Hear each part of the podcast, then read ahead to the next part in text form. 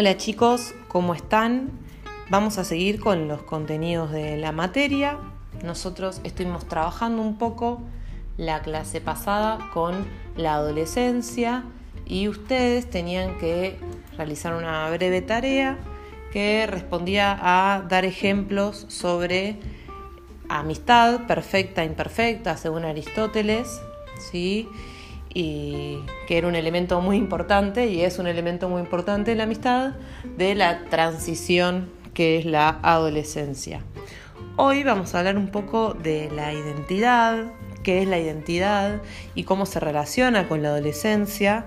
¿sí? En general, para empezar, tendremos que pensar, bueno, cómo definimos identidad y en general cuando hablamos de, de identidad hablamos de rasgos propios, individuales, que nos caracterizan frente a los demás, es decir, un montón de elementos que nos definen a nosotros como personas, como individuos y que nos diferencian de otros, ¿no? Como por ejemplo, ustedes podrían nombrar una serie de rasgos que me caracterizan a mí, como la profe Sofi, distinto a otros docentes, a otros adultos, ¿sí? elementos con los que ustedes me pueden identificar. ¿Sí? Y en general, cuando pensamos eh, en la identidad, estamos pensando a eh, elementos que responden a preguntas como quién soy, cómo soy, qué me gusta, qué no me gusta, qué quiero hacer, qué, qué pienso o cómo pienso sobre esto o cómo me siento sobre esto otro. Y en general, las respuestas a esas preguntas hablan de nuestra identidad. Y como les decía, ¿no? usando un poco como ejemplo, si ustedes denominan o enumeran un montón de rasgos míos como profesora, van a seguramente eh, nombrar un montón que definan mi identidad. Entonces, es muy importante a la hora de pensar la identidad, pensarla en relación a otros, a cómo otros nos ven o cómo nosotros queremos que otros nos vean, es decir, cómo nos mostramos. Por eso es importante a la hora de pensar la identidad que nadie se puede definir a sí mismo solo o sola. ¿sí? Siempre hay elementos que componen nuestra identidad, que son individuales, individuales nuestros, de un proceso que tiene que ver con nuestras experiencias personales y de el contexto y las relaciones que establecemos, es decir, cómo nos vinculamos con un otro.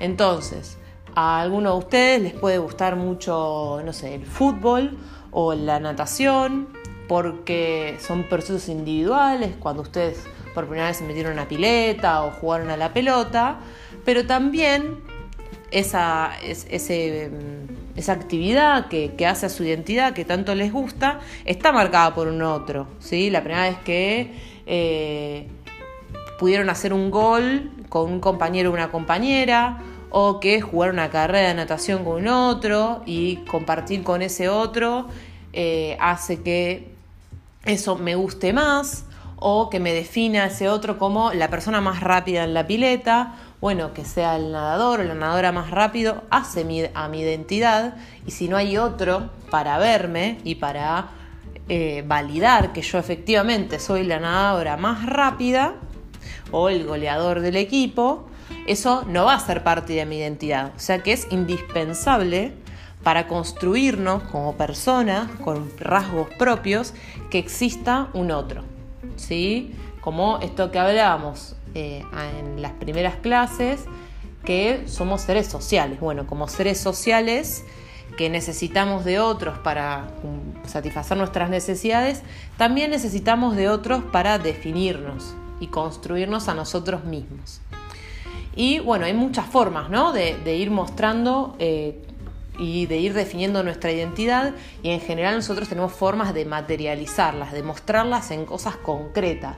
Por ejemplo, nuestra forma de hablar, las palabras que usamos al hablar, la forma en que nos vestimos, los colores que usamos para vestirnos, eh, si somos más llamativos o más introvertidos, eh, cómo, qué cosas nos gustan y cómo expresamos las cosas que nos gustan, si es con una mueca, si es a los gritos, todo eso es una forma también de proyectarnos, de mostrar cómo es nuestra identidad, cómo somos nosotros mismos.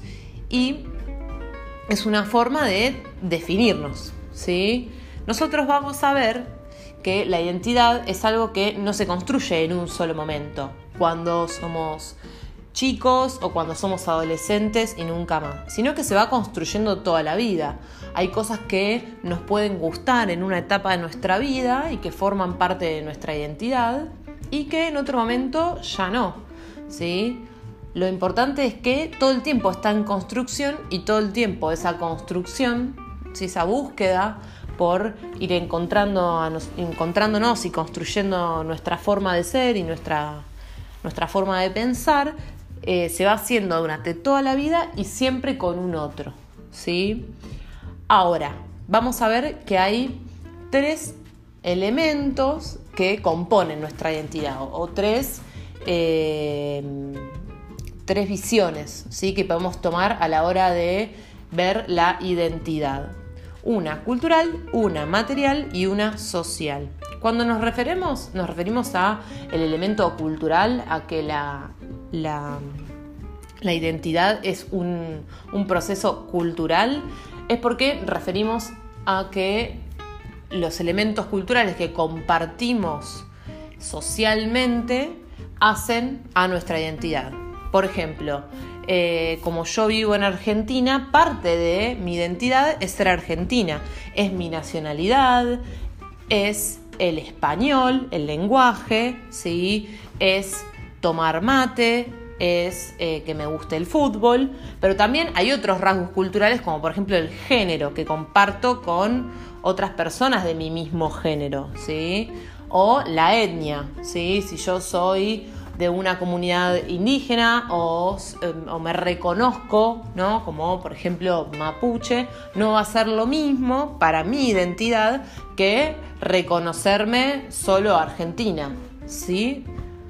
También vamos a ver otros elementos que tienen que ver con lo material, ¿sí? Que cuando hablamos de que la identidad es una construcción, es también una construcción material, porque tiene que ver con las cosas que nosotros podemos consumir o no.